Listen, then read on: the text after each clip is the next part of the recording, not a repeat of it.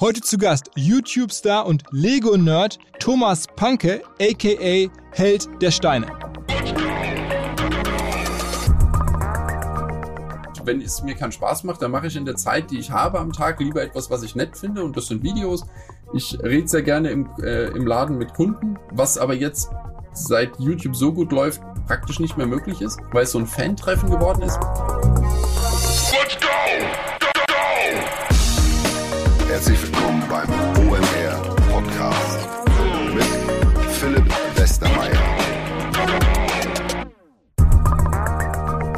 Ein Hinweis für Menschen und Firmen, die E-Commerce treiben, im kleineren oder auch im größeren Stil.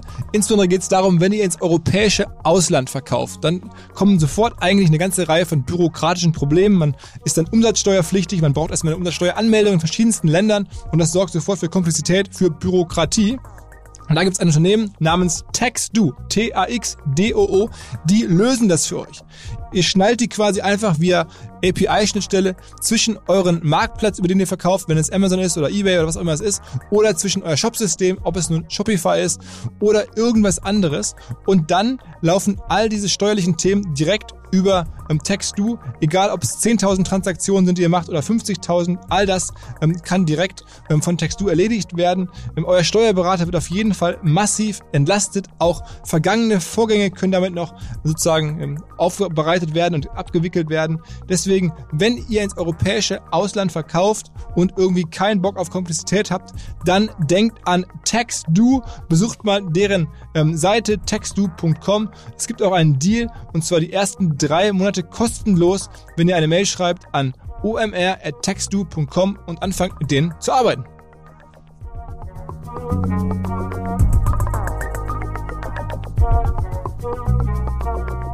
Kurzes Quiz. Wer wächst über die letzten sieben Jahre mit mindestens 60% pro Jahr?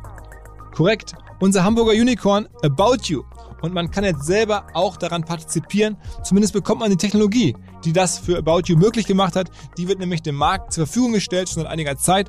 Aber vielleicht haben es noch nicht alle mitbekommen. Es ist wirklich fantastisch offensichtlich, was damit möglich ist. Einige Kunden, die das schon nutzen, wachsen sogar 80 Prozent ähm, und über 100 Prozent in der Profitabilität, seit sie die About You Suite nutzen. Früher hieß die About You Suite irgendwie E-Commerce äh, Cloud. Jetzt heißt es die About You Suite. Am Ende ist sogar noch mehr drin, also State of the Art Marketing ähm, und Commerce Lösungen. Ganz sicher die einzige Lösung im Markt, die von einem erfolgreichen Marktteilnehmer selber entwickelt wird.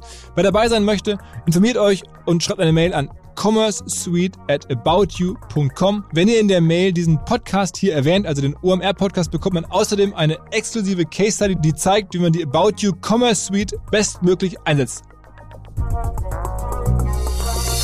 Wir hatten in den letzten Wochen ja einige große Namen hier im Podcast zu Gast. Ashton Kutscher, aber auch die CEOs von Delivery Hero, von Teamviewer, unsere Umweltministerin. Und es war mal wieder in der Zeit, einen echten Hidden Champion, den man namentlich vielleicht gar nicht so kennt, in den OMR Podcast, in die Wundertüte Podcast sozusagen einzufüllen ähm, für euch. Und der Kollege, der jetzt gleich kommt, der inspiriert sicherlich nicht darüber, dass er nach dem Maximum strebt, sondern nach seinem persönlichen Optimum, was ja extrem sympathisch auch ist. Und äh, sein Feld, das ist Lego oder auch Klemmbausteine, wie ich gelernt habe, wie es eigentlich in Wahrheit heißt. Jedenfalls ähm, hat der Kollege einen Spielwarenladen in Frankfurt, keinen besonders großen, aber er ist trotzdem im Bereich der Lego- oder Klemmbaustein-Fans ein riesiger Star geworden. Man kann an seinem Beispiel perfekt nachvollziehen, wie man heutzutage in Deutschland Communities bauen kann rund um bestimmte Themen, rund um bestimmte Leidenschaften. Und das finde ich macht Spaß. Das inspiriert auch weit über diesen Bereich hinaus und damit direkt rein ins Gespräch mit Thomas Panke. Herzlich willkommen zum OMR Podcast. Heute ein absoluter Hidden Champion aus meiner Sicht. Wobei Hidden Champion ist schon fast irgendwie der falsche Begriff für jemanden, der mehrere hunderttausend, ich glaube ganz konkret 682.000 Abonnenten bei YouTube hat, aber mit einem sehr ungewöhnlichen Thema. Herzlich willkommen, Thomas Panke. Ich grüße dich, Philipp. Vielen Dank für die Einladung. du bist in Frankfurt, ne? Ich bin in Frankfurt am Main, ganz genau. Und betreibst dort vermeintlich zumindest hauptberuflich einen Laden für äh, Lego-Teile und Lego-Sets. Das, äh, das, ist, das ist korrekt. Auf den ersten Blick, genau, bin ich, bin ich Ladeninhaber, aber da hat sich der Schwerpunkt in den letzten zwei Jahren schwer, äh, schwer verlagert. Aber äh, prinzipiell richtig, ein, einen kleinen Laden für, wie man es allgemein so sagt, äh, Legos. Ja, genau, Lego-Steine. Und dann hattest du erst den Laden, hast dann irgendwann im Laufe der Zeit angefangen, nebenher YouTube-Videos zu machen mit, mit Lego. Ganz genau, ähm, das war einfach ein ähm, in meinem Marketing-Mix mit drin und ähm, ich konnte es mir als kleiner Laden nicht leisten, ähm, auf Dauer mitzuhalten, was die Werbung angeht mit den großen Ketten, also Plakatwerbungen, Straßenbahnwerbungen oder Radiowerbungen oder äh, Google AdWords. Das war für mich nicht zu stemmen und ich habe nach anderen Möglichkeiten gesucht, ähm, den, für die Kunden bekannter zu werden und die Kunden online zu beraten. Und dann ist es aber extrem gut gelaufen. Jetzt mittlerweile bist du wahrscheinlich so der, einer der größten äh, Lego-Kanäle. Ähm, das ist richtig, ja. Das, das ist über die, über die Zeit gut äh, gelaufen. Es ist ein, es ist ein schöner, stabiler Anstieg äh, die ganze Zeit. Dann gibt es immer noch mal so Spitzen, die mich ein bisschen bekannter machen, wenn irgendein Video ähm, mal sehr stark verbreitet worden ist, dann über diese kleine Nische, in der ich ja bin, hinaus. Ja, das ist dann, und wann, dann funktioniert sehr gut. Wann hast du angefangen mit dem Laden und wann mit, wann mit den Videos? 2013 äh, mit dem Laden, 2014 mit den Videos. Okay, das heißt, jetzt dieser Erfolg ist auch dann sieben Jahre Arbeit, ist ja. Der ist sieben Jahre Arbeit. Äh, die ersten drei Jahre war es auch tatsächlich mehr oder weniger für meine Kunden nur gemacht. Also das, das waren äh, Videos, die ich gemacht habe und dann auch den Link, weil ich meine, kein Mensch findet ja ein Video, wenn man einen Kanal gerade gründet und man lädt ein Video hoch, weiß ja kein Mensch, dass man das gemacht hat. Und diesen Link habe ich dann an meine Kunden geschickt, wenn die was wissen wollten. Also nochmal dem gesagt, hier, wenn ein neues Technikmodell auf den Markt kommt, sag mir noch Bescheid. Dann habe ich ein Video über das Technikmodell gemacht. Für die Welt natürlich, in der Hoffnung, dass es die Welt irgendwann sieht und habe es dann den Kunden direkt zugeschickt. Und beschreib mal für jemanden, der jetzt das Video noch nicht gesehen hat oder die Videos, du hast so mittlerweile so 600, 700 Stück, ne? Ja, richtig. richtig ja. Und, und was ist so ein typisches Video von dir? Also beschreib mal so ein bisschen. Ähm, normalerweise äh, fange ich an in den ersten ein, zwei Minuten. Die Videos sind mittlerweile länger geworden, weil ich ein paar äh, Standardfloskeln jetzt drin habe. Die brauchen ein bisschen Zeit, aber normalerweise begrüße ich erstmal und rede ein, zwei Minuten über das, ähm, über das Setting, dass ich sage, was das für ein Set ist, in welcher, ähm, in welcher Nische wir uns gerade bewegen, thematisch zum Beispiel, ob das jetzt ein Star Wars Set ist oder vielleicht irgendwas, äh, einfach nur ein schönes großes Haus. Ähm, dann beschreibe ich von außen einmal das Haus mit den klassischen ähm, Maßen und so weiter und rede kurz über die inhaltliche Aufteilung und danach gehen wir ins Detail über die Funktionen, falls das Set Funktionen hat, gehen wir einmal durch, besprechen vielleicht besondere Teile, die dort verbaut worden sind, die es noch vielleicht noch nie gab oder lange nicht mehr oder was auch immer, besonders schön sind, die mir besonders gut gefallen. Und am Ende gebe ich dann noch so ein bisschen weise Worte mit, dass ich, ähm, äh, was, ob ich glaube, ob das Set äh, das Geld wert ist, ob man was Besseres kaufen könnte, äh, welche Zielgruppe vielleicht für das Set geeignet wäre und wünsche einen schönen Tag. Was für Zielgruppen bedienst denn du generell? Ähm, also meine, mein Kanal bedient 95% Männer und wir bewegen uns so in der Alterszielgruppe hauptsächlich 26, 27 bis 55. Also nicht für Kinder? Nein. Nein. Okay. Die Kinder gucken mit auf dem, äh, mit, mit den Eltern, nehme ich an. Ich meine, aber YouTube gibt mir ja keine Kinderstatistik aus, logischerweise. ist alles erst ab 13 aufwärts. Aber Kinder eigentlich, äh, mein Kanal und auch meine Art, wie ich spreche, ich habe keine Schnitte in den Videos, ähm, ich rede durch, ich rede jetzt auch nicht unbedingt kindgerecht. Äh, das, meine Zielgruppe sind definitiv die Eltern. Die kaufen für ihre Kinder oder für sich selbst. Okay, aber wird denn Lego auch hauptsächlich dann von diesen, also wollte ich gerade fragen, benutzt oder ist das dann irgendwie, ähm, am Ende verbindet man ja mit Lego auch eher ein Spielzeug? Das also, ist richtig. Hm. Äh, hast du absolut recht, natürlich. Ähm, möchte Lego ja auch definitiv. Hat ja einen wesentlich höheren Sympathiefaktor, als wenn man sagt, wir bedienen alte Männer, die sammeln. Mhm.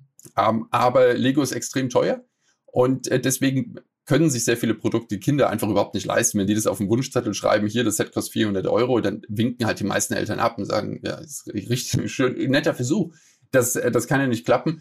Ähm, aber bei mir im Laden, ähm, hier in Frankfurt habe ich ja, wie gesagt, meinen Laden in Sachsenhausen, habe ich natürlich Familien um mich rum. Für die habe ich auch Produkte präsentiert natürlich. Aber ich habe sehr schnell gemerkt, dass, ähm, dass das Geld, was ich verdienen kann, äh, sind ein paar Quengelkäufe von Kindern, aber ansonsten dann die Erwachsenen, die ich kriege, die man irgendwie holt, dass sie sagen, komm, ähm, so ein Set hätten die sich als Kind gewünscht und jetzt kauft halt ein ein Vater für sein zweijähriges Kind ein 300-Euro-Set, ähm, damit er dann später Spaß damit hat und er baut es halt heimlich zwischendurch schon längst auf. Das, das war so meine Kundschaft dann. Wie viel Umsatz kann er mit so einem Laden machen, so einem Lego-Laden in Frankfurt-Sachsenhausen? Ach, das äh, ist extrem saisonal abhängig, selbstverständlich. Ähm, das, ist, das ist vollkommen klar. Ähm, aber das, also wenn man ein bisschen gewissenloser ist sozusagen, also wenn man einfach den Kunden das andreht, ähm, dann, äh, dann kann man da schon, ähm, also am, am, Tag kann man fünfstellig verkaufen. Am Tag? Ja. Mit dem, La mit, mit dem Ladenlokal? Ja. Wow. Das kann man, das kann man machen. Ist saisonal natürlich abhängig. Es wird auch mal einen Tag geben. Also wenn man den gründet, hm. dann verkauft man am Tag auch mal für 13,90 Euro eine Grundplatte. Und das war's. Mhm. Aber ich meine, ist das dann irgendwie jetzt inklusive Mailorder oder, oder ist das dann alles irgendwie Walk-ins? Ich habe keinen keinen Online-Shop. Ich verkaufe ausschließlich bei mir und ich habe auch kein Pickup. Ich habe auch kein Online-Bestellen, Abholen, irgendwas, gar nichts. Ähm, das habe ich jetzt mal gemacht äh, äh, zu, einer, zu einer Sonderaktion, aber ansonsten, nein, es ist ein Laden.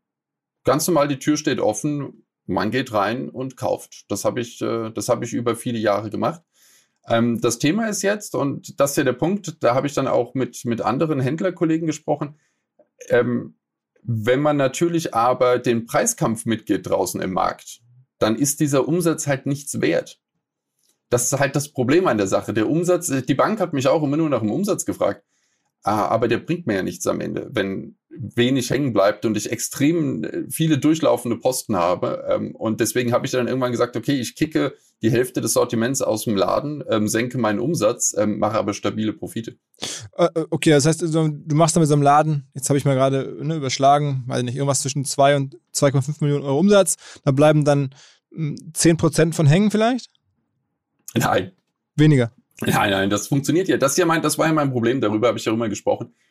Ähm, das, äh, das kann nicht, äh, das kann auf Dauer nicht klappen. Das ist das Problem. Ähm, die, äh, es waren viele Sachen dabei. Ähm, wenn ich so solche Tage hatte, also natürlich waren jetzt die, ähm, man hat, man hat keine 15.000 Umsatz gemacht an einem regnerischen Mittwoch. Ja, das hat nicht funktioniert.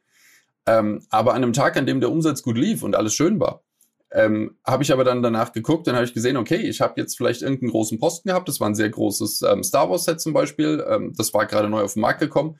Äh, der Markt online gibt 35 Prozent auf das Set. Ähm, damit bin ich unter meinem EK. Und äh, ich sage dann, okay, ich gehe auf 30 Prozent Rabatt, das ist mein EK und schleus das Ding einfach durch, weil ich die Rechnung ja bezahlen muss von der Ware, die ich geordert habe. Und dann schleust du an so einem Tag für 15.000 Euro Star Wars Sets durch und hast am Ende, weiß ich nicht, vielleicht 60, 70 Euro verdient. Und ist es dann so, äh, dass der Preis online günstiger ist, weil ähm, irgendwelche Ebay-Händler das dann Secondhand rabattieren oder dass bei Amazon rabattiert reinkommt? Oder warum ist der, ich meine, eigentlich ist ja, würde ja Lego das nicht machen. Ähm, ja, eigentlich, eigentlich, äh, also Lego rabattiert ja gar nicht. Das, also man kann Lego nicht vorwerfen, dass sie die Preise dumpen würden. Äh, Lego hat es auf seiner Webseite bis zu den letzten Wochen oder mal eine Sonderaktion, da geben sie 20% Rabatt. Ähm, Lego hat den Preis auf der UVP. Einen völligen Mondpreis, den kein Mensch zahlt. Und äh, dann äh, gibt es aber meistens, ähm, Amazon ist gar nicht der Preistreiber eigentlich. Also die sind nicht die ersten, die ziehen eigentlich immer nur mit. Ähm, aber natürlich ist Amazon der prominente Preis. Das heißt, wenn irgendwie Smith Toys oder irgend sowas, oder damals war es Toys R Us, äh, seit Smith Toys am Markt, das habe ich mit Lego eigentlich nichts mehr zu tun. Ähm, also äh, als Toys R Us noch da war und die haben dann die Dinge halt zum EK, für mich als Händler zum EK rausgehauen. Äh, Amazon zieht natürlich ungefähr acht Minuten später mit. Und dann kommen Kunden rein und gucken natürlich auf ihre Amazon-App, was das Ding kostet. Und dann stehe ich da. Und egal, wie gut ich den Leuten versuche zu erklären, dass ich als kleiner Laden das nicht leisten kann, hilft's mir nicht. Die haben eine Same-Day-Delivery und die sagen, hier das 200-Euro-Set kostet da 135. Mhm. Mhm. Ja, super. Und dann äh, ist denn dein YouTube-Business jetzt vom Umsatz her deutlich größer, als der Laden es jemals war? Vom Umsatz ist, äh, vom Umsatz ist immer die Frage, ähm, äh, das, das ist mir bei YouTube, ja ist der Umsatz mir ja völlig wurscht. Das ist ja der Punkt. Das ist ja, äh, ich habe da ja keine Ausgaben an der Sache. Aber für mich ist es auf jeden Fall das, äh, das, das wirtschaftlichere Standbein als der Laden. Vor ja. allem ein absolut risikofreies Standbein im Gegensatz zu einem Laden, der natürlich dauerhaft sehr hohe Kosten äh, verursacht und ähm, ich natürlich auch noch Warenbewegungen habe. aber man, halt man, aber man kann schon davon ausgehen, dass man jetzt irgendwie, dass du auch im, im Bereich, äh, sagen wir mal, siebenstellige Umsätze schaffen kannst mit YouTube oder könntest, wenn du das ausreizen wollen würdest. Äh, das wären ja dann Profite direkt. Also Umsatz ist ja bei YouTube gleich Profit, siebenstellige Profite nur durch YouTube zu ziehen, das, das ist schon, da bin ich im Moment von entfernt. Hm. Ähm, aber es ist die, die andere Sache, was man bei YouTube machen kann, und das ist ja, das ist ja das Hauptgeschäft äh, bei YouTube ähm, man kann natürlich Werbung für Firmen machen bei, äh, über YouTube. Das sind dann ja nicht die YouTube-Umsätze, sondern das sind Werbeerlöse, die man nebenher hat, wenn man das machen möchte. Ich mache es nicht, weil ich Händler bin. Ich äh, bewerbe nur Produkte, aber ich habe keine Verträge mit Firmen. Äh, wenn man natürlich solche Verträge macht, dann äh, verdient man sehr viel Geld. Also die großen YouTuber, denke ich, verdienen wesentlich mehr extern als tatsächlich so die Fußballer, die kriegen von ihrem Verein zwar ihr Gehalt, aber der, der Marketing-Deal mit Nike ist irgendwie profitabler. Also du meinst jetzt im, vor allen Dingen, wenn man dann da irgendwie sozusagen sich selber vermarktet, jetzt gar nicht mehr, dass das von, von genau. YouTube, okay, okay, man kann Wenn man Influencer dann ist und diese Sachen macht und dann vielleicht seine eigenen Produktlinien auf den Markt bringt okay, und okay. solche Geschichten, das ist, ähm, äh, das ist dann natürlich interessanter. Das ist ja, ich habe ja nur so kleine, ähm, ich habe Tassen, die ich, die ich verkaufe bei mir. Das ist ja das, wo mein Name draufsteht, meine Held der Steine Tassen. Mhm. Und ähm, das ist natürlich, das ist ein, ein, nettes, ein nettes Ding, was so dazugeht. Und das ist dann schön. Da, da hat man dann halt, da ist man halt auch natürlich in der, in der, in der gesamten Produkterstellungskette halt viel mehr eingebunden, kann viel mehr von sich selbst in das Produkt packen. Das macht dann natürlich viel mehr Spaß. Und dann, also du, du machst ja also YouTube-Anzeigen gibt es bei dir ja? ähm, und es gibt auch so Affiliate-Links, ne, dass du sozusagen an andere Produzenten weiterverlinkst sozusagen oder auch Händler weiterverlinkst, ne? Ganz genau. Das ist ja das, was ich jedem, jedem Laden empfehle. Viele machen das nicht, weil sie sagen, ja, nee, aber dann kaufen die ja woanders. Ähm, aber das ist halt so eine, so, so, so ein, ich, ich finde eine, eine zu kleine Sicht darauf, dass man versucht, so einen Käfig zu schaffen. Mhm. Und das möchte ich gar nicht haben. Ich möchte ja, dass, dass jemand, der mein Video anguckt, muss dann zwingend zu mir in den Laden, um das Produkt auch zu kaufen. Das wird mir gerne als Kontra gegeben, wenn ich jemand sage, hier macht doch einen, einen, einen, äh, einen Kanal auf oder was ein Podcast oder ich weiß es nicht, irgendwas erzählen, dass es sich gibt und dass du welche Produkte du hast und was du über diese Produkte weißt und dann sagen die, ja gut, und dann lassen die sich bei mir beraten und kaufen danach woanders. Mhm. Ja, aber das ist halt, das ist das Risiko, was man mitnimmt. Und dann ist ein Affiliate-Link zumindest was, dass man einen Tipp wieder zurückkriegt, dafür, dass man äh, die Leute online beraten hat. Und ich finde, das ist ein sehr faires Geschäft, eigentlich für alle Seiten. Ist, ist Affiliate deine größte Einkommensquelle aktuell, also Affiliate-Provision? Äh, in manchen Monaten ja. Mhm. In manchen Monaten ja. Das ist immer, ist immer extrem abhängig davon, welche Produkte gerade gekauft werden. Äh, YouTube-Werbung ist ein unglaublich schwankendes Geschäft, je nachdem, äh, zu welchen Zielgruppen YouTube ausgeliefert hat gerade. Ähm, da habe ich keine Konstante irgendwie, dass ich sage, in einem Monat, in dem ich 20% mehr Views habe, habe ich auch 20% mehr Einnahmen. Ähm, das ist extrem schwankend bei mir. Und äh, genauso ist mit Affiliate-Links. Äh, zu manchen Zeiten kaufen die Leute teurere Produkte. Ich bewerbe in manchen Monaten auch sehr günstige Produkte. Und dann sind natürlich meine ähm, Affiliate-Einnahmen niedriger und momentan habe ich Lego aus meinem äh, Portfolio eigentlich vollständig gestrichen. Und die Lego-Produkte sind immer die teuersten. Und da ich prozentual bei Affiliate mhm. verdiene, habe ich natürlich früher mehr Geld verdient, als ich Lego promotet habe. Wer, wer ist dein Top-Merchant? Ähm, also an wen verweist du am häufigsten? Wer zahlt dir die meisten Provisionen? Ähm, normalerweise ist es Amazon. Mhm. Und was war das erfolgreichste Produkt, was du sozusagen bislang vermittelt hast da? Also äh, welches Set oder was muss man sich da vorstellen? Also ich denke, der große, ähm, äh, was der Schwellers? Ich glaube, der gelenkende gängige Schwellerskran 42082. Das dürfte das erfolgreichste Produkt gewesen sein. Was ist das? Sch Schwellers, was ist das? Das ist ein, das ist ein großer roter Kran. Ähm, ein, ein cooles Teil, 4000 Teile, ein, ein schönes Technikmodell. Mhm. Ähm, und das glaube ich, weil das ein gutes Produkt war. Mhm. Das ist der Punkt. Und das habe ich ähm, empfohlen. Und ich, ich fahre darüber keine Statistiken ganz genau, aber da hatte ich reingeschaut und habe ich gedacht, okay, das haben echt viele gekauft. Und Amazon hat einen guten Preis ähm, für das Produkt, die, die meiste Zeit kein Preisbrecher, aber, aber einen, einen guten Preis. Und den hatte ich in dem Video, glaube ich, auch gesagt. Ich sage, also wenn ihr den Preis kriegt, kauft's, weil das ist das Produkt auch wirklich wert. Man mhm. muss ja nicht jedes Produkt zu Tode rabattieren. Ähm, irgendwann ist es okay, dass man sagt, der Gegenwert stimmt, den man bekommt. Und, ähm, und das der, war der Preis war, war das, dort. Was, was war das ungefähr? Größenordnung? Preis? 160 Euro etwa. Okay. Okay. Und sagen wir nochmal nur, dass man so einen Überblick bekommt. Wer ist noch ein wichtiger Merchant nach Amazon? Also das hätte ich jetzt fast vermutet, Amazon. Und was gibt's noch so? Ähm, Amazon, ich habe dann noch ähm, Bluebricks. Das ist ein großer Händler für alle Klemmbausteinprodukte, die kein Lego sind. Mhm.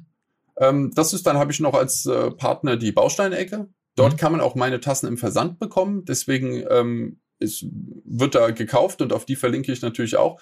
Und dann habe ich halt immer noch mal so äh, Special-Aktionen, wenn einer halt sagt, hier ist das, ähm, es gibt äh, von Figo Safe so schöne Vitrinen für Modelle. Mhm. Und äh, wenn ich von denen Modelle vorstelle, dann verlinke ich auch auf deren Shop. Und äh, meine Bezahlung für die Videos ist die Verlinkung. Mhm. Und äh, die Affiliate-Sachen, ich möchte mich für meine Videos eigentlich nicht bezahlen lassen für das Video. Ich finde immer, die Ergebnisse werden sehr schwach. Mhm. Das, die Affiliate-Sache funktioniert wesentlich ähm, neutraler einfach. Das ist ja ergebnisneutral. In der nun kommenden Woche ist es endlich soweit. Die Elevation Digital Days, also die Digitalkonferenz von Vodafone powered by Samsung, geht über die Bühne von Dienstag bis Donnerstag, drei Tage in Folge, vom 27. bis zum 29. April, jeweils ab 13 Uhr über 50 Stunden Content. Wir selber sind auch ein bisschen involviert von OMR aus, aber ganz, ganz große Namen. Scott Galloway, Verena Pauster, Sebastian Truhn, viele, viele weitere. Schaut mal rein. Alles umsonst. Die Woche könnte kaum kurzweiliger sein. Vodafone.de slash elevation. Jetzt hast du gerade so im Nebensatz gesagt, dass du Lego eigentlich gar nicht mehr machst. Und wenn man dich ein bisschen recherchiert, dann findet man schnell irgendwie, dass du mit Lego auch ähm, ja, häufig äh, äh, verstritten bist, sag ich mal. Das ist ja eigentlich sehr erstaunlich, denn man würde sich so vorstellen, dass, dass die Lego-Leute dich lieben müssten. Du promotest deren Produkte, du bist der größte Fan, kennst da alles, ähm, push die Marke in neue Zielgruppen hinein. Ähm, wo rührt das her, dass ihr trotzdem keinerlei enge Partnerschaft habt? Naja, also zum, zum einen ist die, ähm, ähm, bin ich aber halt nicht so, wie Lego mich gerne hätte. Ich bin halt kein Influencer für Lego. Ich habe zwar eine Influencer-Funktion, dass ich die Marke bekannt mache, aber ich, ähm, die, die schenken mir die Produkte nicht und ich habe keine, äh, weiß ich nicht, ich, ich schaue nicht über etwas hinweg, was, was Lego macht, sondern ich hab, war halt Händler und ich wusste genau, in welchem Produkt ich Geld verliere und an welchem ich Geld verdiene. Und dementsprechend wollte ich natürlich meine Kunden auch informieren und sagen, ja, dieses Produkt, ähm, Entschuldigung, ja, dieses Produkt kann, ähm, äh, werde ich bei mir im Laden nicht anbieten, ich verliere dran Geld. Und sowas will Lego natürlich nicht hören. Das ist, äh, das ist klar. Deswegen war ich für die nie ein Werbe- oder Fankanal in irgendeiner Form, sondern ein Händlerkanal. Und dazu bin ich halt kein Händler, der bei denen in irgendeinem System angebunden ist. Es gab keine Schnittstelle zu mir. Ich habe einfach geordert und habe bei mir verkauft. Ich habe mich auch nicht an deren Vorschläge gehalten, ähm, wie man Produkte ähm, platzieren sollte. Diese Vorschläge waren mir vollkommen egal, weil ich fand, das war nicht klug. Das sah aus wie im Kaufhof dann oder wie im Toys R Us und ich möchte eben nicht, dass mein Laden so aussieht. Aber ich meine, eigentlich müsst ihr ja trotzdem mögen. Ich meine, das ist ja, äh, ja, sagen wir mal, redaktionelle Freiheit äh, und dann trotzdem hilfst du denen ja, denke ich mal. Ich habe ich hab Lego, äh, ja, millionenschwere Werbung kostenlos gebracht. Klar. Also das, das auf jeden Fall. Ähm, ich helfe ihnen schon, aber darüber schauen sie trotzdem nicht hinweg. Ich nehme an, dass die Leute bei Lego, die wissen, dass ich sehr, sehr gut für sie bin, nicht die sind, die die Möglichkeit hätten, mit mir zu reden und eine Kooperation anzustreben. Das ist eine andere Abteilung. Das ist zum Beispiel dann die Marketingabteilung. Die Marketingabteilung findet es gruselig, was ich mache, weil ich nicht deren tolles Wording benutze oder äh, weil ich nicht verstehe, dass deren Marketingmix grandios schlau ist. Und dann, ähm, dann ist es halt einfach nicht so, wie sie es möchten. Und das ist auch deren gutes Recht. Die müssen mit mir nicht kooperieren ich hätte es für sehr klug gehalten, wenn sie mit mir kooperiert hätten, aber das ist meine Einzelmeinung. Wenn der Konzern sagt, dass sie eine andere Strategie fahren wollen, ist es auch, ist auch vollkommen. Ich meine, es, sagen wir mal, nicht kooperieren, wenn man da tiefer reinschaut, es gab ja sogar mehrfach, glaube ich, in den letzten Jahren Post von Anwälten, ne? Ja, wir sind da immer mal ein bisschen aneinander geraten, ähm, weil ich Sachen gemacht habe, die, die Lego nicht gefallen haben. Aber zum, Beispiel, zum Beispiel, sag mal ein Beispiel. Also ich habe, also ich, machen wir es mal so. Das, was in den Briefen stand, war, ich habe eine eine Marke angemeldet mit meinem mit meinem Logo, mit meinem Firmenlogo und auf dem Firmenlogo ist ein, eine Noppe zu sehen von einem Noppenstein und Lego war der Meinung, oder Legos Anwälte, es sind immer Legos Anwälte, ob mhm. Lego davon überhaupt was wusste, lass mir dahingestellt.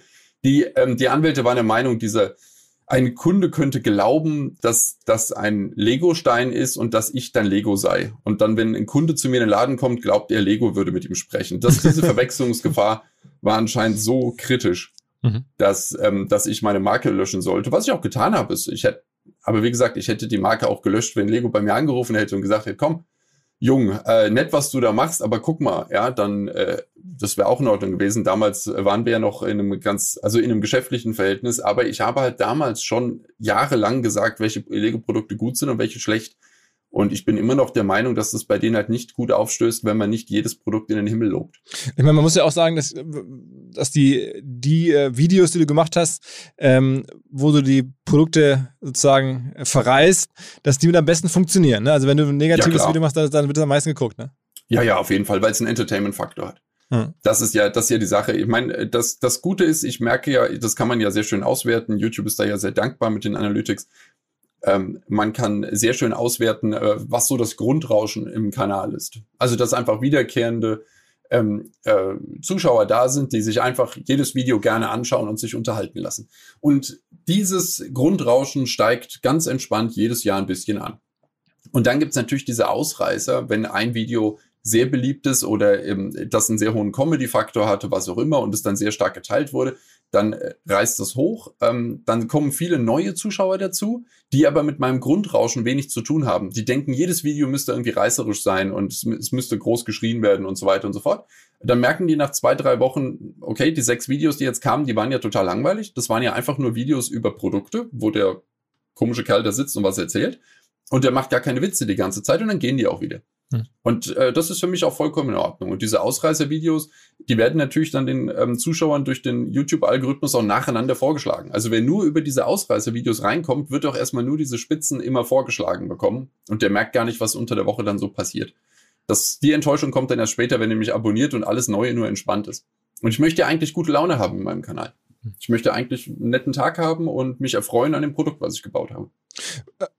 Wenn man jetzt so auf Lego drauf guckt aus der Digital-Marketing-Brille, dann hat man das Gefühl, die machen das eigentlich gar nicht so schlecht. Ne? Also so jetzt Marketing generell als, als Konzern, wie die sozusagen ihre Produkte in, in, in Content überführen, Filme machen, auch natürlich bei YouTube viel Eigenes machen. Ähm, da entsteht eine richtige digitale Welt, so eine, so eine, so eine Inhaltewelt rund um, um Lego. Das ist eigentlich so äh, Textbook oder wie man das so machen sollte, sozusagen heute als Marke. Dennoch, äh, bei dir sehen sie es irgendwie nicht. Oder, oder wie blickst denn du auf das Marketing von Lego, jetzt abseits also, von dir selber? Es ist halt ein bisschen oldschool, was sie machen. Hm. Aber ich würde sagen, es ist das, was halt die großen Beratungshäuser denen erzählen, was halt vor zehn Jahren up to date war. Das ist das, was sie machen. Also diesen starken Lizenzmix drin, sehr, sehr starke Lizenz. Also Lego hat 80, 90 Prozent Lizenzprodukte drin. Also das, das heißt, Lizenz das, heißt, die andere, andere Leute machen Filme im Auftrag von Lego. Ganz genau. Ja, genau. Oder sie hängen sich auf Marvel drauf und sie hängen sich auf Star Wars drauf. Sie haben eine unglaublich enge Disney-Kooperation. Egal was Disney macht, Lego bringt ein Produkt dazu. Mhm. Und äh, das funktioniert natürlich super. Er hat ja natürlich aber auch einen, einen klaren Hintergrund, wo Lego seine Produkte verkaufen möchte. Die möchten beim, beim Kaufhof bei, in der Star Wars Abteilung mitstehen. Mhm. Und die möchten ähm, natürlich, wenn jemand ähm, Marvel sucht, sollen auch die Lego Produkte kommen und so weiter und so fort. Also all das, wo Fans, vor allem erwachsene Fans unterwegs sind, da möchte Lego mitstehen. Ist erstmal clever. Ist, ja, genau. Das ist so dieses, das alte, und Product Placement ist halt ein Riesenthema. Möglichst überall versuchen, in jede ähm, äh, erfolgreiche Serie, da sollen die mal in der Folge auch Lego bauen, das ist ganz wichtig, oder dass zumindest einer hat Lego als Hobby und so, ganz wichtig. Sobald es ein bisschen nerdig wird, so haben sie überall Lego rumstehen. Ähm, und das machen sie auch ganz gut und sie verschenken ja auch an die großen, äh, an die großen Streamer-Sets, damit die die irgendwo hinstellen.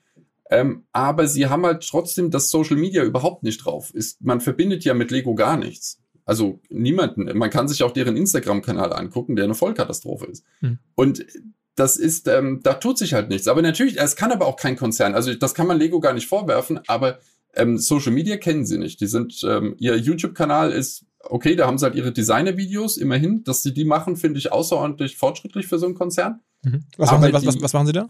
Da stellen sie zu wenigen Großprodukten, ähm, kann sich der Designer dieses Produktes hinsetzen und ähm, der erklärt kurz die Key Features von dem Produkt. Mhm. Und das machen sie ganz, ganz schön. Das sind natürlich Marketingsätze. Also es ist leider nicht das, was der Entwickler oder was der Fan hören möchte, sondern es ist das, was man halt danach schön abdrucken kann auch. Das ist okay. Ähm, sehr viel davon steht dann auch in der Anleitung am Ende von dem Produkt vorne mit drin, was er da gesagt hat, damit es halt irgendwie rund ist und so weiter. Klingt auch alles, wie gesagt, sehr nett. Wenn man sich halt tief mit der Materie beschäftigt, merkt man, dass halt in dem Video nichts gesagt wurde. Mhm. Das ist halt ein bisschen schade. Ähm, und ansonsten, ich würde mir halt bei denen ähm, ich würde mir für sie irgendwann wünschen, dass sie halt jemanden hätten, der für ihr Produkt ein bisschen sprechen kann. Also jemanden, den man mit ihnen verbindet, weil bei Social Media braucht man halt jemanden, der was sagt. Mhm. Also der irgendwie auch mal vielleicht in die Kamera guckt und was sagt und äh, das Produkt mal vorstellen kann. Irgendwas mal aus dem Alltag von Lego in irgendeiner Form. Aber die äh, sind ja wie eingebunkert. Also man kriegt ja nichts von Lego mit in irgendeiner Form. Merkt man ja auch bei dem, sie haben ja gerade einen riesigen Streit mit äh, Thorsten von Steingemachtes. Äh, Lego äußert sich schlicht dazu nicht. Lego schweigt immer tot. Es wird nie ein Statement rausgegeben, außer dieses Standardding, ähm, wir sind eine große Firma und wir wollen unsere Rechte schützen und bitte habt Verständnis. Hm. Ich meine, es, es, gibt ja am Ende schon natürlich viel Content, wo die dann vorkommen. Also ich, ich kenne es wirklich von meinen eigenen Kindern. Da gucken die Lego Ninjago, ne? Also diese ja. äh, und das reicht ja eigentlich. Ne? Genau, genau. Ja. Das, das haben, ist es von denen selber ausgedacht, Ninjago? Haben sie selber ausgedacht, die, diese Welt, ne? Ich, ich denke, ich denke, ja, es läuft bei ihnen als Lizenzmodell, aber ich nehme an, weil sie sich intern lizenzieren, was weiß ich, mhm. die, die, die eine Firma schiebt es der anderen zu, was auch immer. Aber ja, ja, das ist ein, das, das ist ein, äh, das ist ein, ein sehr gutes, äh, durchdachtes äh, Konzept, Ninjago. Ja, muss, also das ist, klappt jetzt sozusagen, ich erlebe, dass es funktioniert. Ne? Also das ist irgendwie, man will das sehen, also die Kinder wollen das sehen äh, und das dann auch entsprechend haben und dann äh, mhm. im Zweifel, da haben sie diese Welt halt hinbekommen. Ne? Also äh, deswegen, ich meine, was du ver vermisst, ist dieses Authentische, dieses sozusagen die Firma selber und nicht irgendwelche äh, Stories, die die Firma sich ausdenkt. Aber wahrscheinlich ähm, reicht es ja auch ähm, erstmal für die so. Ich meine, die Firma kommt es ja. reicht. Mhm. Ja, es reicht. Die, die macht ja Geld. Mhm. Mhm. Das, das ist kein Problem, die Produkte werden immer schlechter. Aber das merken ja viele Kunden nicht, wenn sie die anderen Produkte nicht kannten. Die leben ja davon, glücklicherweise, dass die Kinder ähm, neu kommen und nach ein paar Jahren wieder wechseln als Kunde. Und das ist deren, das ist deren Konzept für äh, Sachen jetzt wie einen Jago. Ähm, äh, das ist ja eine klassische Kinderspielserie, das kaufen mhm. Erwachsene ja eigentlich nicht. Mhm. Und äh, da klappt das. Die, die haben ja den Vergleich nicht. Was gibt's denn für, für Alternativen zu Lego? Also wenn man jetzt sagt, ich möchte auch mit so, man nennt das ja, glaube ich, Klemmbausteinen arbeiten.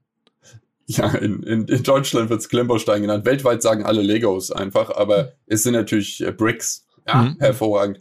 Ähm, also der einer der größten, ähm, es gibt ein paar, also machen wir es mal andersrum. Ich muss sagen, es gibt Steineproduzenten erstmal und dann gibt es die Konfektionierer, die kaufen einfach Steine und packen sie dann in eine Box mit ihrer eigenen Idee.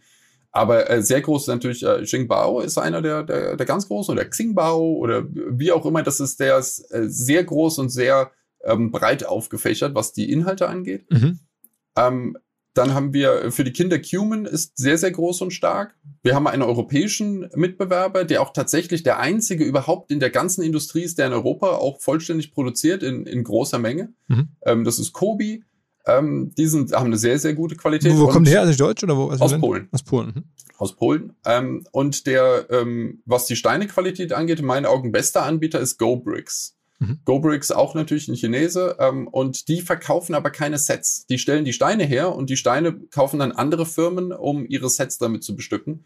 Aber wenn GoBricks Steine in irgendeinem Karton drin sind, dann, dann hat man das, das richtig gute Zeug. Mhm. Die sind momentan meine Favoriten, was die Qualität angeht, auch über Lego. Was, was, was, was macht denn so ein Stein aus? Also ich meine, ich kenne jetzt diese Lego-Steine so vor allen Dingen als, als, als, als auch von meinen Kindern oder als selber als Kind. Äh, da sollte man ja meinen, die sind so relativ ähnlich. Ja, ähm, eigentlich, äh, auf den ersten Blick sind es auch alle. Das ist, das ist, das äh, Patent ist ja schon seit Jahren, Jahrzehnten ausgelaufen. Alle dürfen diese Steine herstellen ohne Probleme. Ähm, und es ist auch nicht schwierig, die herzustellen. Man braucht dafür auch keine ähm, Hochtechnik in irgendeiner Form. Das funktioniert alles. Ähm, aber es gibt äh, Steine von vielen Anbietern, auch bei Sengbao sind, ähm, ist halt mal, sagen wir mal, ein Stein der nicht perfekt passt. Ja, mhm. Der ist dann ein bisschen zu fest oder ein bisschen zu lose. Mhm. Das ist ein Thema. Das zweite Thema, was sehr viele stört, vor allem die Erwachsenen, ähm, ist, wenn ein Stein verkratzt ist, wenn irgendwie die nicht so hochpoliert glänzend sind. Mhm. Vor allem bei Fliesen ist es sehr störend. Ähm, verstehe ich auch zu 100 Prozent, weil das natürlich das Erlebnis trübt, wenn man ein neues Produkt aufbaut, das nicht perfekt neu aussieht. Mhm. Und die andere Sache ist dann auch die Farbtreue. Damit mhm. hat Lego auch stark zu kämpfen, dass ähm, die, dass man einfach eine Wand baut aus 20 blauen Steinen und drei, vier davon sehen irgendwie anders aus. Mhm. Und das ist natürlich dann qualitativ einfach nicht so schön. Und dann ist natürlich ein ganz großer Punkt noch, wie schön ist die Anleitung, wie gut ist das Modell entwickelt. Ist das irgendwie detailliert und reichhaltig und verspielt oder ist es halt einfach möglichst günstig zusammengeschustert? Und da haben sowohl Lego als auch äh, einige Konkurrenzhersteller noch Probleme, dass es einfach ein bisschen schäbig ist, was man kriegt. Und manche hauen halt richtig rein und geben einem halt ein sehr üppiges äh, Bau- und Spielgefühl. Sind denn die anderen ähm, Hersteller sozusagen näher an dir dran? Also nutzen die Chance, dass Lego dich sozusagen äh, nicht will und, und versuchen dich zu ihrem Botschafter zu machen oder versuchen mehr mit dir zu arbeiten, sich zu positionieren? Sind die sozusagen, äh, entdecken die dich mehr als Marketingmöglichkeit? Ja, ja, tun, tun sie auf jeden Fall. Die sind ja noch im Wachstum. Ähm, die wollen den äh, europäischen Markt ja erobern. Für, ich glaube, der europäische Markt für Lego ist gesättigt, circa. Ähm, die wachsen ja nur noch weltweit. Und das ist das, äh, die wollen natürlich in Europa wachsen. Das Problem ist nur, die verstehen nicht, dass ich Händler bin. Die denken, ich sei Influencer. Hm. Und die sagen dann, hier stell das Set vor, du kriegst das und das Geld und sag das und das. Hm. Dann denke ich mir, nee, ist nicht, nicht mein Konzept. Funktioniert nicht. Weil, ähm, mit mir arbeiten eigentlich nur die Händler, Händler und Reseller zusammen. Das funktioniert gut. Also so wie Bluebricks zum Beispiel die, die Reseller sind und die verstehen den, den Absatzwert der Sache und sagen hier, äh, verlink uns doch in deinen Videos und äh, die schicken mir nur Affiliate-Links, aber ich kaufe meine Sachen bei denen selbst und ähm, beschließe dann, ob ich äh, das Video sende oder nicht. Aber ich habe keinen Vertrag und das finde ich sehr angenehm. Genauso macht es dann auch die Bausteinecke oder Steingemachtes oder so. Das sind aber Reseller, die, die wollen gerne mit mir zusammenarbeiten aber nicht die, die Hersteller, wie gesagt, die haben komische Ideen. Gibt es irgendwie in, im Ausland, USA oder so oder China irgendwelche anderen ähm, Kanäle wie deinen, wo du dich dann orientierst, wo du siehst, was machbar ist? Um, ähm, also es gibt auf jeden Fall andere, die machen das technisch wesentlich anspruchsvoller und schöner als ich, mhm. weil ich ja einfach nur an meinem Tisch sitze. Das habe ich vorhin gar nicht erwähnt. Ich sitze einfach nur an meinem Tisch und zeige das Modell aus einer Kameraperspektive ohne Schnitt. Mhm. Das macht es für mich natürlich sehr einfach, vor allem weil ich es auch nicht sehr viel besser kann. Ich mit Tontechnik und Schneidetechnik habe ich wenig zu tun. Aber ich sitze einfach nur da und erzähle. Das ist auch das, was ich als Händler kann. Da steht ein Kunde auch ohne Schnitt und ohne verschiedene Perspektiven vor mir. Der, der muss da stehen und muss mit mir klarkommen. Und genauso mache ich auch meine Videos. Es gibt natürlich andere, die haben, die haben ganz tolle Technik. Also die fahren da rum, zeigen Sachen aus verschiedenen Winkeln oder haben eine sehr angenehme Art, das rüberzubringen. Jangbricks zum Beispiel ist so einer, der, die, die ich gerne anschaue, weil mich seine Meinung interessiert zu vielen Produkten, weil er tiefer zum Beispiel auch in den Spielwelten ist. Ich kenne mich mit Star Wars nicht besonders gut aus. Oh, er äh, kennt sich sehr gut aus. Und dann schaue ich mir natürlich sein Video an, weil es mich interessiert, ob das Modell überhaupt vom Inhalt her gut ist, weil ich das nicht so gut beurteilen kann. Und äh, da mache ich das sehr gerne, das finde ich schön. Und er ist auch kein gekaufter Kanal. Das finde ich auch sehr schön. Er besorgt sich seine Sachen auch. Er hat ähm, ein paar Affiliate-Links und er lebt dann über, äh, über Tipps, irgendwie Patreon oder irgendwas. Das sind seine Einnahmequellen und das merkt man auch an seinen Aussagen, dass er halt Fan ist von den Steinen, aber wenn ihn eine Firma nervt, sagt das. Und das finde ich angenehm. Das ist halt das, was ich mag. Ist eigentlich Patreon für dich auch ein Thema? Ähm, nein, also im, ich habe auch kein, ähm, ähm, bei YouTube habe ich auch kein, keine Mitgliedschaft in meinem Kanal oder irgend sowas. Das heißt, wenn man mich schaut, ist es für den Zuschauer immer kostenfrei. Gut, äh, die, er muss die Werbung sich anschauen oder muss Premium-Mitglied bei YouTube sein, damit er keine bekommt. Aber ähm, ich, also von YouTube-Zuschauern möchte ich eigentlich keine Tipps oder irgendwas haben. Das ist nicht das Konzept dort. Ich habe ja auch die Affiliate-Links. Ähm, ich habe äh, Tippy Stream nennt sich's äh, für meinen Twitch-Kanal. Twitch ist ja anders aufgebaut in seiner, aber da rede ich auch nicht über Lego, das ist ja wieder was anderes. Wie, wie, das, wie, wie groß bist du bei Twitch? Ähm, da bin ich so bei 130.000 Followern, glaube ich. Twitch ist so, aber es gucken so 1000 bis 2000 Leute zu, wenn ich live bin. Und was, was machst du da? Ähm, da äh, spiele ich zum einen ein paar alte Spiele, die mich äh, interessieren. Ähm, ich spiele aber auch mal mit, mit der Community, ähm, mit anderen äh, Streamern, schalten wir uns dazu Squad-Streams zusammen und spielen da auch mal irgendein, irgendein Abenteuerspiel. Vielleicht mal Minecraft. Kann man ja auch was bauen aus Stein. Hm. Ähm, das passt. Und äh, ich baue auch äh, dienstags abends, ähm, baue ich da auch mal Bausteinmodelle zusammen. Aber da habe ich dann weniger Austausch mit dem, mit dem Stream. Es ist einfach nur ein Problem, das ist wieder äh, Twitch gehört ja zu Amazon und äh, YouTube zu Google. Ich kann nicht auf beiden Plattformen gleich, also äh, live gehen. Das verbieten die Verträge jeweils mit den Firmen. Und deswegen habe ich mich dann dazu entschlossen, nur noch bei Twitch live zu gehen, ähm, da die technischen Voraussetzungen von Twitch besser sind als die von YouTube, um live zu sein. Und ähm, dann kann ich aber laut Vertrag nicht mehr bei YouTube auch live gehen. Und okay. deswegen habe ich mein Live-Bauen mit dem Helden, was ich früher bei YouTube gezeigt habe, muss ich jetzt quasi bei Twitch auch zeigen. Aber okay. das hat nicht den Twitch-Charakter. Ich habe nicht den Austausch mit dem Chat währenddessen, weil ich ja nach unten schaue auf mein Bauprojekt und nicht in den Chat und nicht auf den Bildschirm. Aber wenn du bei Twitch live gehst, dann sagst du so immer 1000, 2000 Leute sind dabei. Ja, also es kommt ein bisschen auf an, wenn ich Lego baue, auch mal 3.000 oder 4.000. Aber es ist so ähm, normalerweise zwischen 1.000 und 2.000, ja. Und das heißt, du bist du der, der, der, der, der größte Lego äh, ja, ja, in Deutschland, wenn man so will bei, bei Lego im, im deutschsprachigen Raum, also die, die Videos machen und dabei auch reden, es gibt immer mal auch andere, äh, der Austrian, äh, ist früher Austrian Lego-Fan, hat sich jetzt Austrian Bricks-Fan, glaube ich, umbenannt, der macht Speedbuilds, da, da hört man halt nichts. Äh, das gucken halt sehr viele Internationale, aber er ist trotzdem Österreicher, also deutschsprachig aber im deutschsprachigen Raum tatsächlich mit Deutsch reden im Video, ja, ja, bin ich mit, mit Abstand der Größte. Warum machst du da nicht einen Online-Shop? Ich meine, du hast jetzt da irgendwie einen, kleinen Shop. Ich glaube, dein, dein Laden in, in, Sachsenhausen ist auch nicht sehr groß, ne? Ähm, ist winzig. Ja, ja, vier Quadratmeter Verkaufsfläche. ja, das ist ja ein, äh, ich meine, es gibt Shopify, äh, das wäre ja alles da. Also warum sagst du nicht, ich bin Händler? Sagst du ja auch, sagst du ja auch, ich bin Händler. Warum mhm. dann nicht auch irgendwie noch einen Online-Shop aufmachen? Onlinehandel hat mich nie fasziniert, weil Onlinehandel ist zu 99 Prozent Logistik. Und ähm, ich möchte keine Angestellten haben, ich möchte meine Sachen alleine machen und ähm, ich finde Kistenpacken echt doof. Das macht mir überhaupt keinen Spaß. Ich kann es auch wahrscheinlich nicht besonders gut. Andere packen bestimmt schneller die Kisten und kümmern sich dann um Kön Könnte man alles outsourcen an irgendwelche anderen? Ja, aber das mache ich ja mit Affiliate-Links. Okay. Ist ja outgesourced dadurch. Also damit ist es ja, damit ist es ja draußen. Aber ähm, dass ich jetzt mir einen Fulfillment-Dienstleister hole und das Paket ob, ob ich jetzt mir Angestellte hole und die packen das oder ob ich äh, Fulfillment bei Amazon oder irgendwas mache ähm, oder ob ich einen Affiliate-Link habe. Im Endeffekt, ich habe das Set nie in der Hand gehabt. Das mhm. heißt, für den Kunden gibt's genau keinen Unterschied. Mhm. Ob, äh, und ich meine, dass wenn ich ein Fulfillment bei Amazon machen würde, dann können sie auch gleich bei Amazon bestellen mhm. und kriegen einen besseren Preis, weil die das Fulfillment ist so teuer. Das, ähm, wie gesagt, da mache ich einen Affiliate-Link hin. Die sollen ihren Preis bestimmen, die sollen ihre Sachen machen. Und die Sache ist für mich gut. Ähm, ich brauche wirklich keinen keinen Online-Shop. Ich hatte einen Online-Shop für Einzelteile, mhm. weil es mir in meinem kleinen Laden nicht möglich war.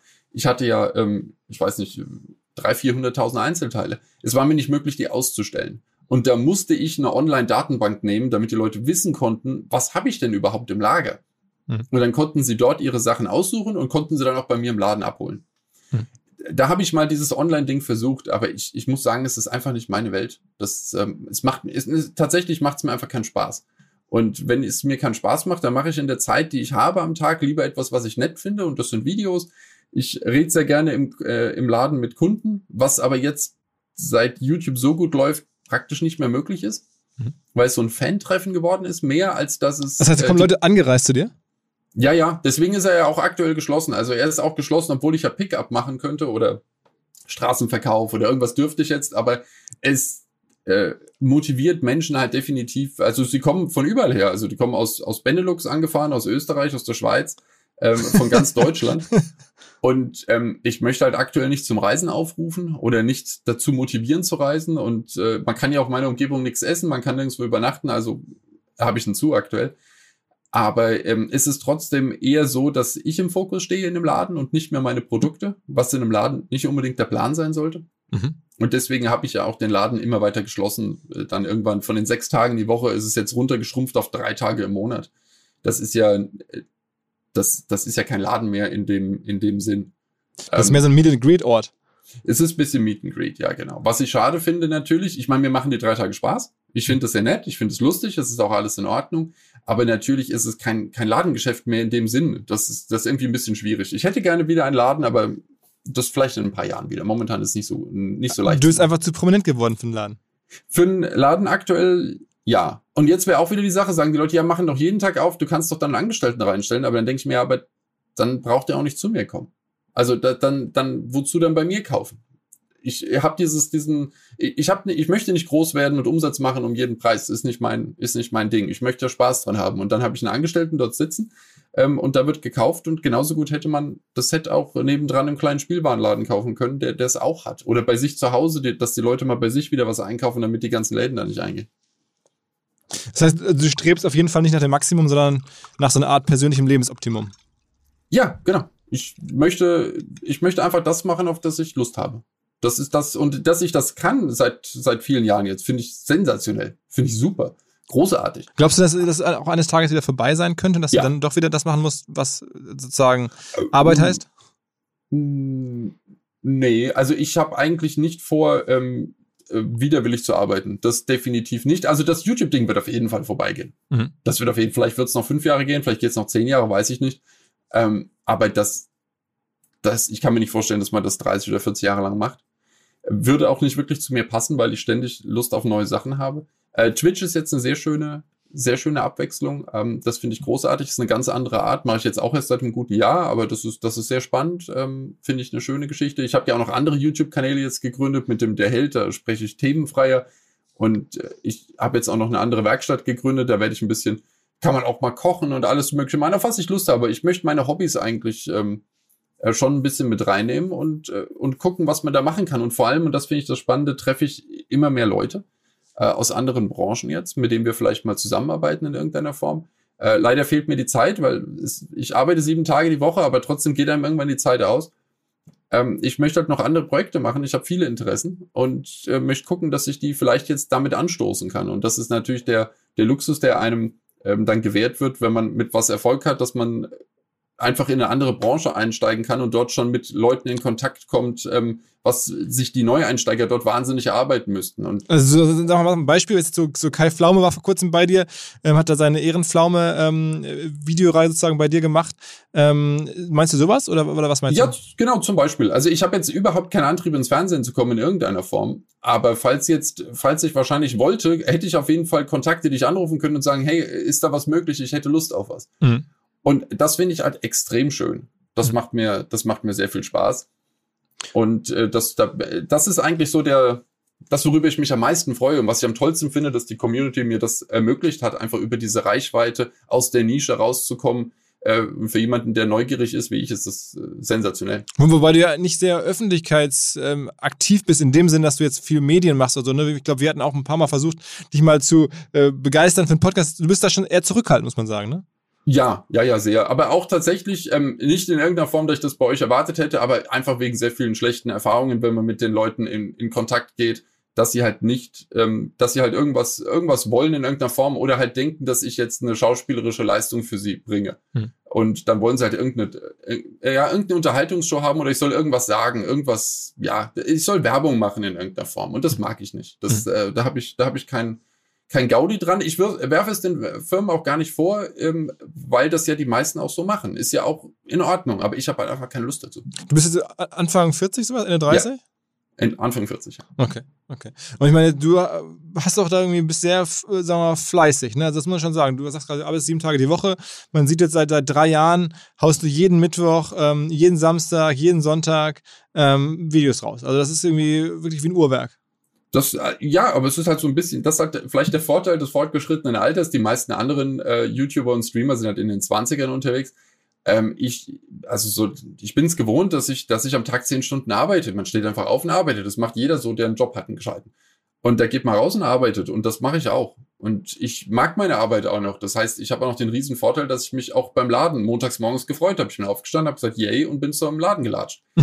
und den hatte ich auch neun Stunden offen. Plus dann immer noch zwei, drei Stunden aufräumen, putzen, äh, Lager und so weiter. Beschreib mal so ein bisschen deine Arbeit. Also wenn du sagst, so zehn Stunden am Tag, das heißt, äh, ja, du stehst jetzt aktuell morgens auf, machst dir Gedanken, was für ein Video könntest du machen, schreibst ein Konzept, guckst dir die Ware an, äh, stellst die Kamera auf, filmst dich, schneiden, nee, schneiden tust du nicht. Ähm, Immerhin, das, das, da, da geht, geht, geht viel weg. Ja, tatsächlich, also ein großer, großer Teil der Zeit geht fürs Bauen auch drauf. Die Produkte muss ich ja auch aufbauen. Das mhm. hilft mir ja nicht, wenn mir jemand das aufgebaute Produkt gibt, dann kann ich dazu ja nichts sagen. Mhm.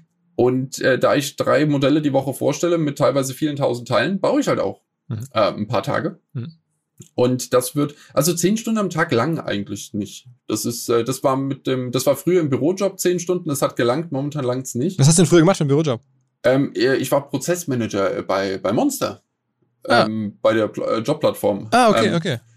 Und, also äh, hast, hast du eigentlich BWL studiert oder sowas? Oder? Nein, nein, zum Glück. Also ich habe ich hab Wirtschaftsinformatik auch mal studiert, aber äh, nee, eigentlich äh, Geschichte und Politik. Das, okay. Das, ähm, aber äh, Interessenstudium ähm, in die Arbeitslosigkeit sozusagen. Aber ich habe glücklicherweise immer was anderes gearbeitet. Aber ich habe einfach Interesse an Geschichte und Politik, deswegen das Studium. Ähm, aber das, äh, ich hatte, wie gesagt, sechs Jahre war ich bei, war ich bei Monster und dann habe ich beschlossen, dass in einem großen äh, Börsenkonzern arbeiten nicht, nicht mein Konzept ist. Ich habe äh, zu viele eigene Ideen, möchte eigene Sachen machen und ähm, ich mag es zu arbeiten und wenn ich bei Monster habe ich es dann gemerkt, die letzte Zeit, ich bin nicht mehr gerne zur Arbeit gegangen. Hm. Und da habe ich gedacht, okay, das, da muss ich dringend was ändern, ähm, sonst vergeude ich noch zehn Jahre in Konzernen und ähm, da habe ich keine Lust drauf. Dann steuere ich auf die Midlife Crisis zu, weil ich irgendwie mein Leben verändern muss, schlagartig. Und das wollte ich nicht, da wollte ich frühzeitig gegensteuern. Und ähm, das habe ich gemacht, aber prinzipiell so ein Tag. Also ich bin die Woche, Moment, jetzt muss ich kurz rechnen, so 16 Stunden live bei Twitch noch. Wow, ich, wow, okay, 16 Stunden eine Woche, das ist ja schon richtig viel, ja, okay. Das ist schon so ein Halbtagsjob. Also ich muss mir überlegen, warte mal, es sind so sieben Stunden sonntags immer.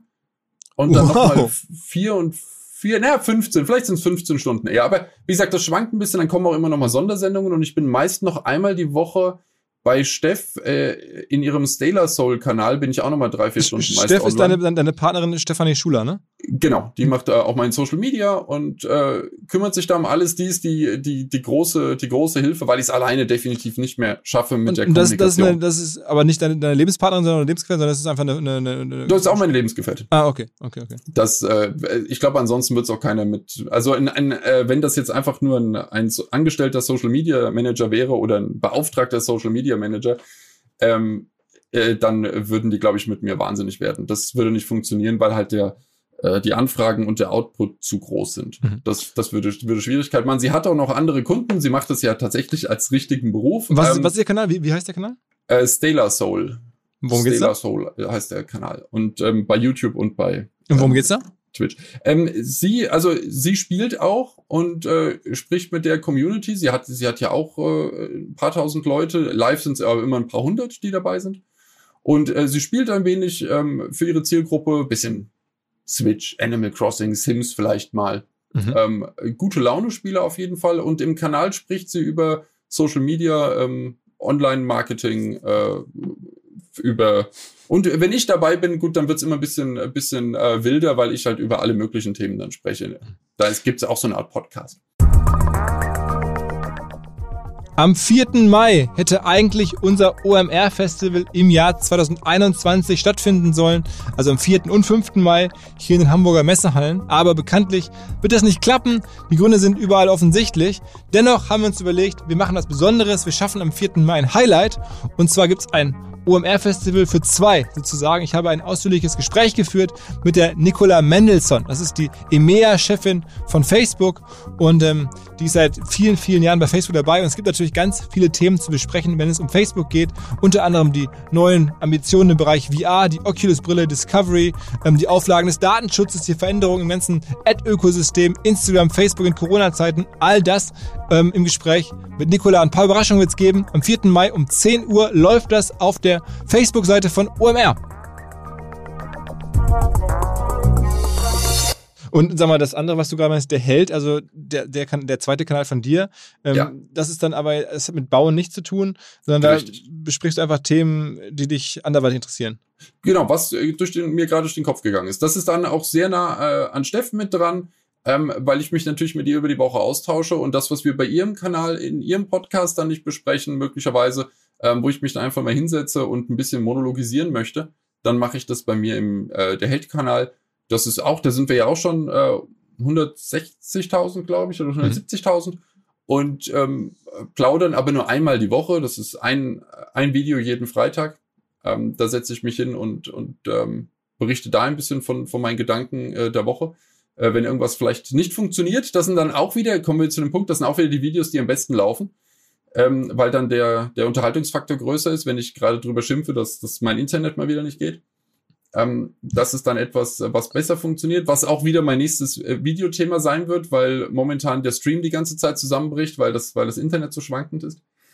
Ähm, und äh, das sind, äh, darüber möchte ich mich auch gerne austauschen. Das ist dann halt so ein bisschen Gedanken, die mich gerade in, in der Woche bewegt haben. Ist, bist, hast du dich schon jemals äh, Paid Werbung geschaltet für deine eigenen Angebote, also sozusagen deinen Content beworben? Nein. Nein, noch nicht. Noch nicht. Das heißt, wenn man mal deine Erfolgsgeheimnisse auf den Plattformen zusammenfasst, dann würde ich jetzt sagen, sehr, sehr nachhaltig in der Frequenz, also sehr, sehr verlässliche Output, dann über lange Jahre viel Geduld, also jetzt teilweise haben wir gesprochen, sieben, acht Jahre, ähm, dann sehr authentisch, sehr persönlich ähm, und wahrscheinlich muss man auch noch sagen, zumindest bei YouTube auch relativ früh noch am rechten Ort, wie das immer so ist, als YouTube noch ein bisschen kleiner war als heute. Ist das eine Auf faire Zusammenfassung deiner Erfolgsfaktoren?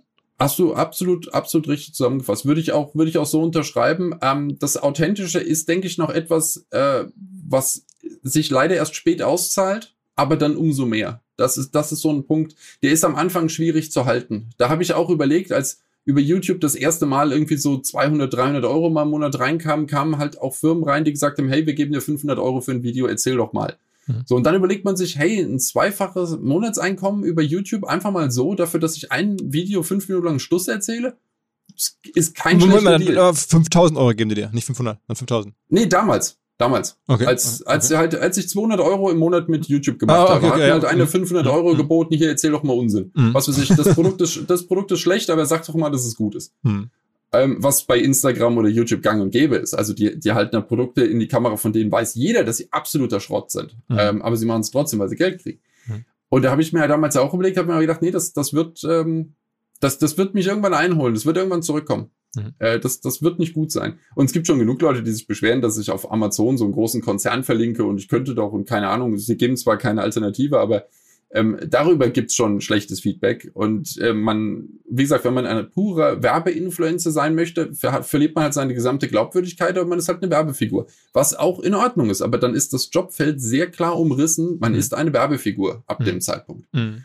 Und ich möchte halt keine sein. Mhm. Und, und, dafür kann man sich dann entscheiden. Und dann, wenn man es durchzieht über die ganze Zeit, wird es irgendwann honoriert. Ist, ist mittlerweile nach YouTube für dich, also Twitch, der zweitwichtigste Kanal, würdest du sagen? Ja, also ich verbringe dort auf jeden Fall ähm, YouTube äh, bestimmt noch so 40, 50 Stunden, die im, in der Woche mein, mein Leben und die Produktion der Videos und die Vorbereitung der Videos und so weiter, das ist noch das Hauptthema. Aber Twitch kommt dann wieder mit allem drum und dran, so mit 20 Stunden direkt dahinter. Und normalerweise ist dann ja auch mit ungefähr 10, 20 Stunden im, äh, in der Woche der Laden mit den Vorbereitungen ähm, meine andere Sache noch dabei. Und wenn du dann sagst, irgendwie äh, deine Partnerin macht dein Social Media, dann meinst du damit offensichtlich nicht diese Kanäle, sondern meinst du, dass die dann auch Instagram macht und Facebook oder sowas? Ja, also das ist dann das, ähm, äh, ich produziere alle Inhalte Uh, und äh, YouTube habe ich auch komplett noch selbst äh, in der Hand. Das, äh, das mache alles dort ich. Aber zum Beispiel dann, ähm, wenn ich gefilmt werde, mal wie ich ein Set baue oder wenn ich mal irgendwie beim Packen im Lager gefilmt werde, dann filmt sie mich und sie postet das dann bei, äh, mhm. bei Instagram. Und ähm, eure Anfrage kommt doch bei ihr an. Mhm. mhm. Und, und, sag mal, das, wirst, ja. wirst, wirst du denn jetzt mit dem ganzen Modell, jetzt hast du schon gesagt, das ist irgendwie, du strebst gar nicht nach, nach besonderem Reichtum, sondern einfach nach einem, nach einem schönen Leben, selbst, selbstbestimmten Leben. Aber ja. sag mal, du kommst dann schon auch am Ende mit all dem wahrscheinlich zu mehr Wohlstand, als du mit einem Job bei Monster jedes kommen können. Äh, ja, mit Sicherheit. Ja, ja, ja. Also das, also so ein normaler äh, Konzernjob, auch wenn man es im Konzernjob äh, nach oben schafft, kommt nie an, an so ein äh, medienwirksames Einkommen ran. Das ist, das ist klar. Aber ähm, sagen, sagen wir mal, die Idee, das alles zu maximieren, ähm, was ich immer mal durchspiele im Kopf, ich bin ja auch nicht ganz doof und wenn einem sehr hohe Summen geboten werden, dann äh, denkt man natürlich auch mal drüber nach und überlegt sich, okay, wir sollten vielleicht doch eine Firma aufmachen und eigene Sets auf den Markt bringen, so nach dem Motto, das sind die Sets, die der Held der Steine gut findet. Aber ich glaube, und das ist dann immer das Thema, ich kenne mich damit nicht aus und ich glaube, es würde mir auf die Füße fallen irgendwann und vor allem würde ich alle Arbeit, die ich da in dieses Projekt stecke, würde ich widerwillig tun, weil ich einfach keine Lust habe. Es ist nicht aus mir selbst ähm, entsprungen. Ähm, ich würde es nur machen, weil mir jemand sagt, guck mal, am Ende verdienst du eine Viertelmillion im Jahr mehr. Mhm. So, mach das doch. Und dann denke ich mir aber, ich hätte überhaupt keine Lust. Alles, was mir dann die Steff anbringen würde, hier, die haben wieder nachgefragt, hier ist das nächste, was wir machen müssen. Hier, wir haben einen Werbetermin, wir müssen das Produkt promoten und so weiter. Ich hätte keine Lust auf nichts davon. Mhm. Und dann denke ich mir einfach, da wird das, äh, das, das, ich, ich, ich hätte schlechte Laune. Und die würde sich dann wieder auswirken, dann wäre ich bei Twitch schlecht gelaunt am Abend. Wenn ich da sitze und dann äh, und was mache, würden die Leute merken, dass mein Tag nicht gut war. Mhm. Und die würden das auch merken in meinen Videos, dass ich genervt bin und alle diese Sachen. Ich glaube, es würde sich durchs ganze Leben ziehen. Steff wäre von mir genervt, das wäre auch nicht gut. Und alle, alle diese Sachen, glaube ich, unterm Strich führen dann dazu, dass man in seinen Burnout kommt oder in seine Midlife Crisis. Ich weiß es nicht, was dann kommt. Auf jeden Fall, dass man unzufrieden ist mit seinem Leben, wie es läuft. Mhm. Und davon möchte ich mich ja, soweit es geht, fernhalten. Und ich verdiene gut genug, dass ich alles machen kann, was ich möchte. Aber also du, hab, mhm. langt's. Ich muss nicht mehr machen. Aber du machst es dauerhaft aus Frankfurt, weil man würde jetzt auch meinen, naja, wenn so ein Modell, da könntest du ja auch irgendwie jetzt in die Sonne ziehen oder sonst was, aber das, das kommt nicht. Ähm, nee, ist, ähm, ist, also ich äh, würde gerne auch in die Sonne ziehen. Wir, wir spielen auch immer Sachen durch, aber die haben weniger jetzt mit damit zu tun, dass ich Frankfurt nicht mag. Ich mag Frankfurt sehr gerne. Ich, ich lebe gerne hier. Ähm, ich habe auch viele Jahre in Wien gelebt. Auch dort könnte ich es mir vorstellen, jederzeit zu sein. Äh, mein Problem ist eher hier die Infrastruktur, die wahnsinnig schlecht ist. Ähm, das ist halt so ein Thema. Also wenn ich irgendwann mal an Punkte komme, an denen ich merke, dass äh, einfach das Internet nicht stabil hier genug ist oder es wird nicht schnell genug für andere Inhalte, die ich machen möchte oder mir die äh, Behördenknüppel in die Beine werfen, wenn ich zu viele Sende, zu viele Sendestunden habe, dass ich irgendwann Rundfunklizenzen und so ein Zeug brauche. äh, mit was andere Streamer ja schon konfrontiert sind, die noch ein Stückchen größer sind als ich, aber nicht so weit weg, dass ich sage, das wird mir nie passieren.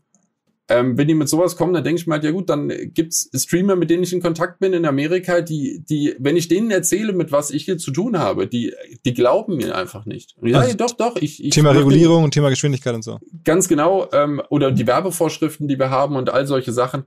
Ähm, und ich, ich fotografiere dir dann per WhatsApp den Brief ab, das Schreiben, das Amtliche, was ich bekommen habe und übersetze ihnen das. Die glauben es einfach nicht, was, was ich hier habe. Und, und das, das Schreiben äh, bezog sich dann auf Werbevorschriften oder auf, auf Regulierung?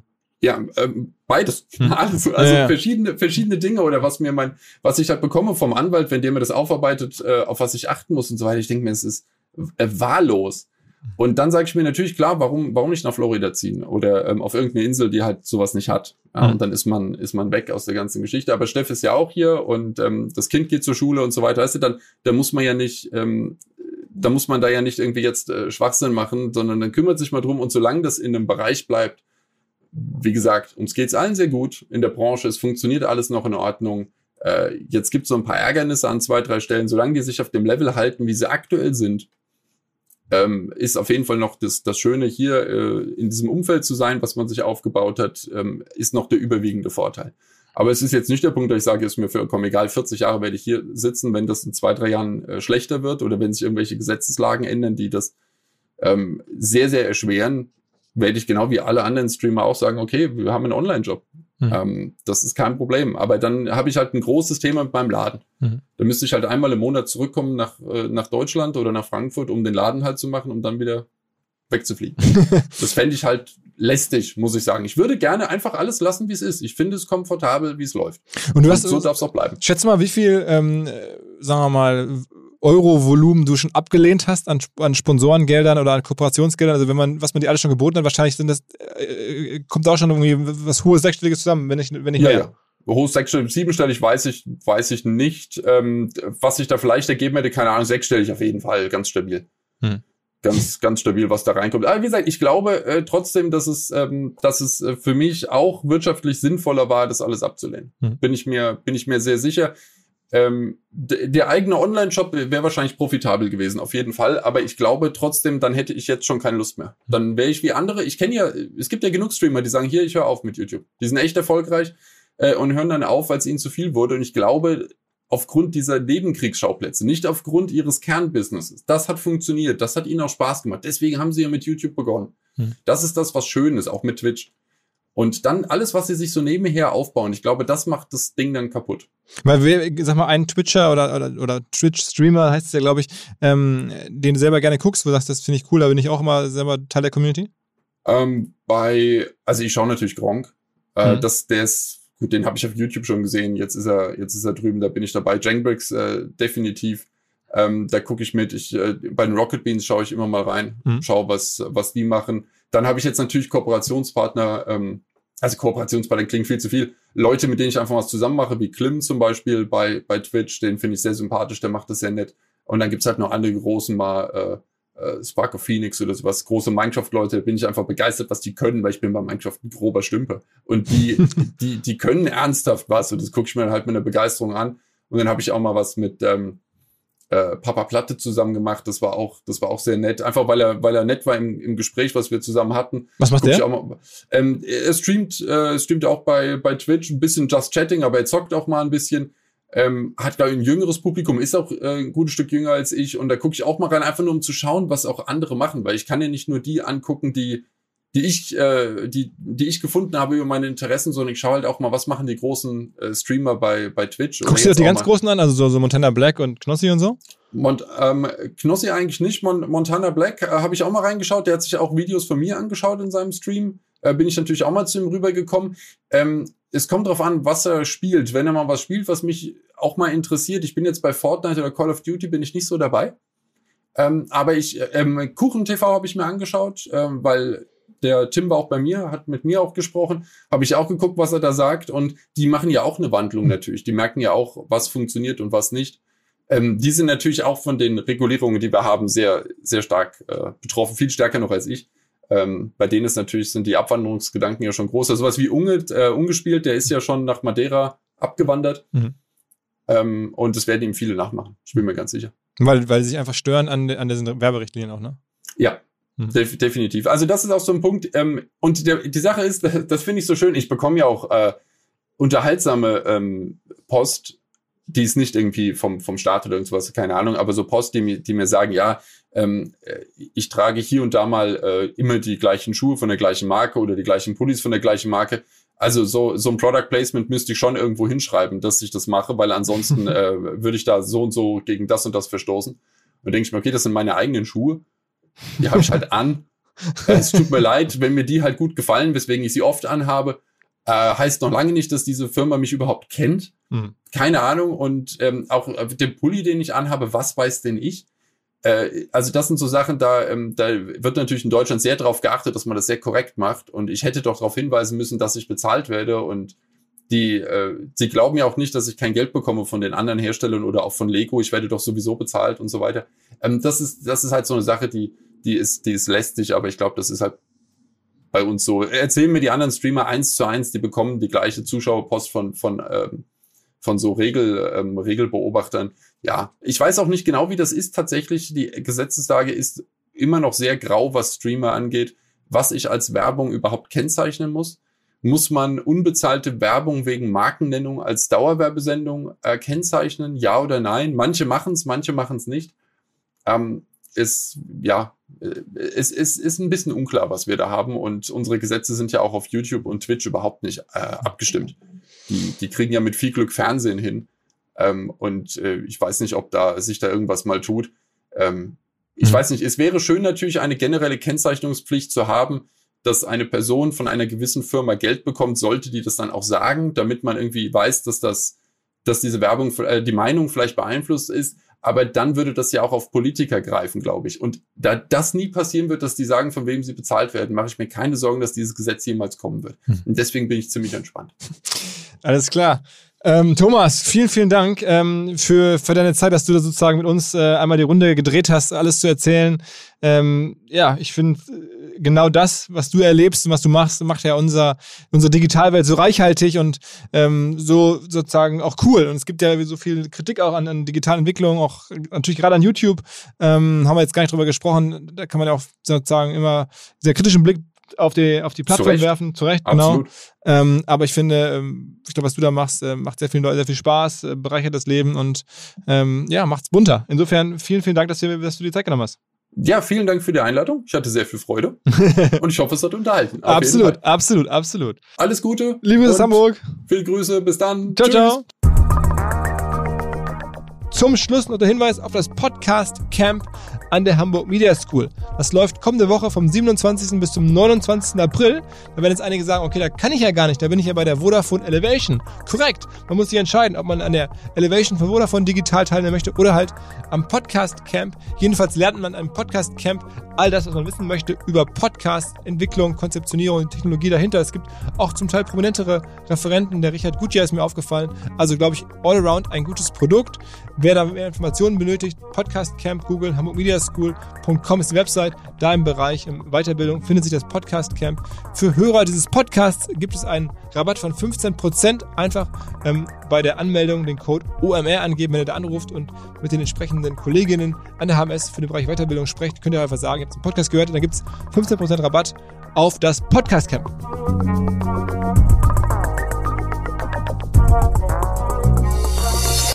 Dieser Podcast wird produziert von Podstars bei OMR.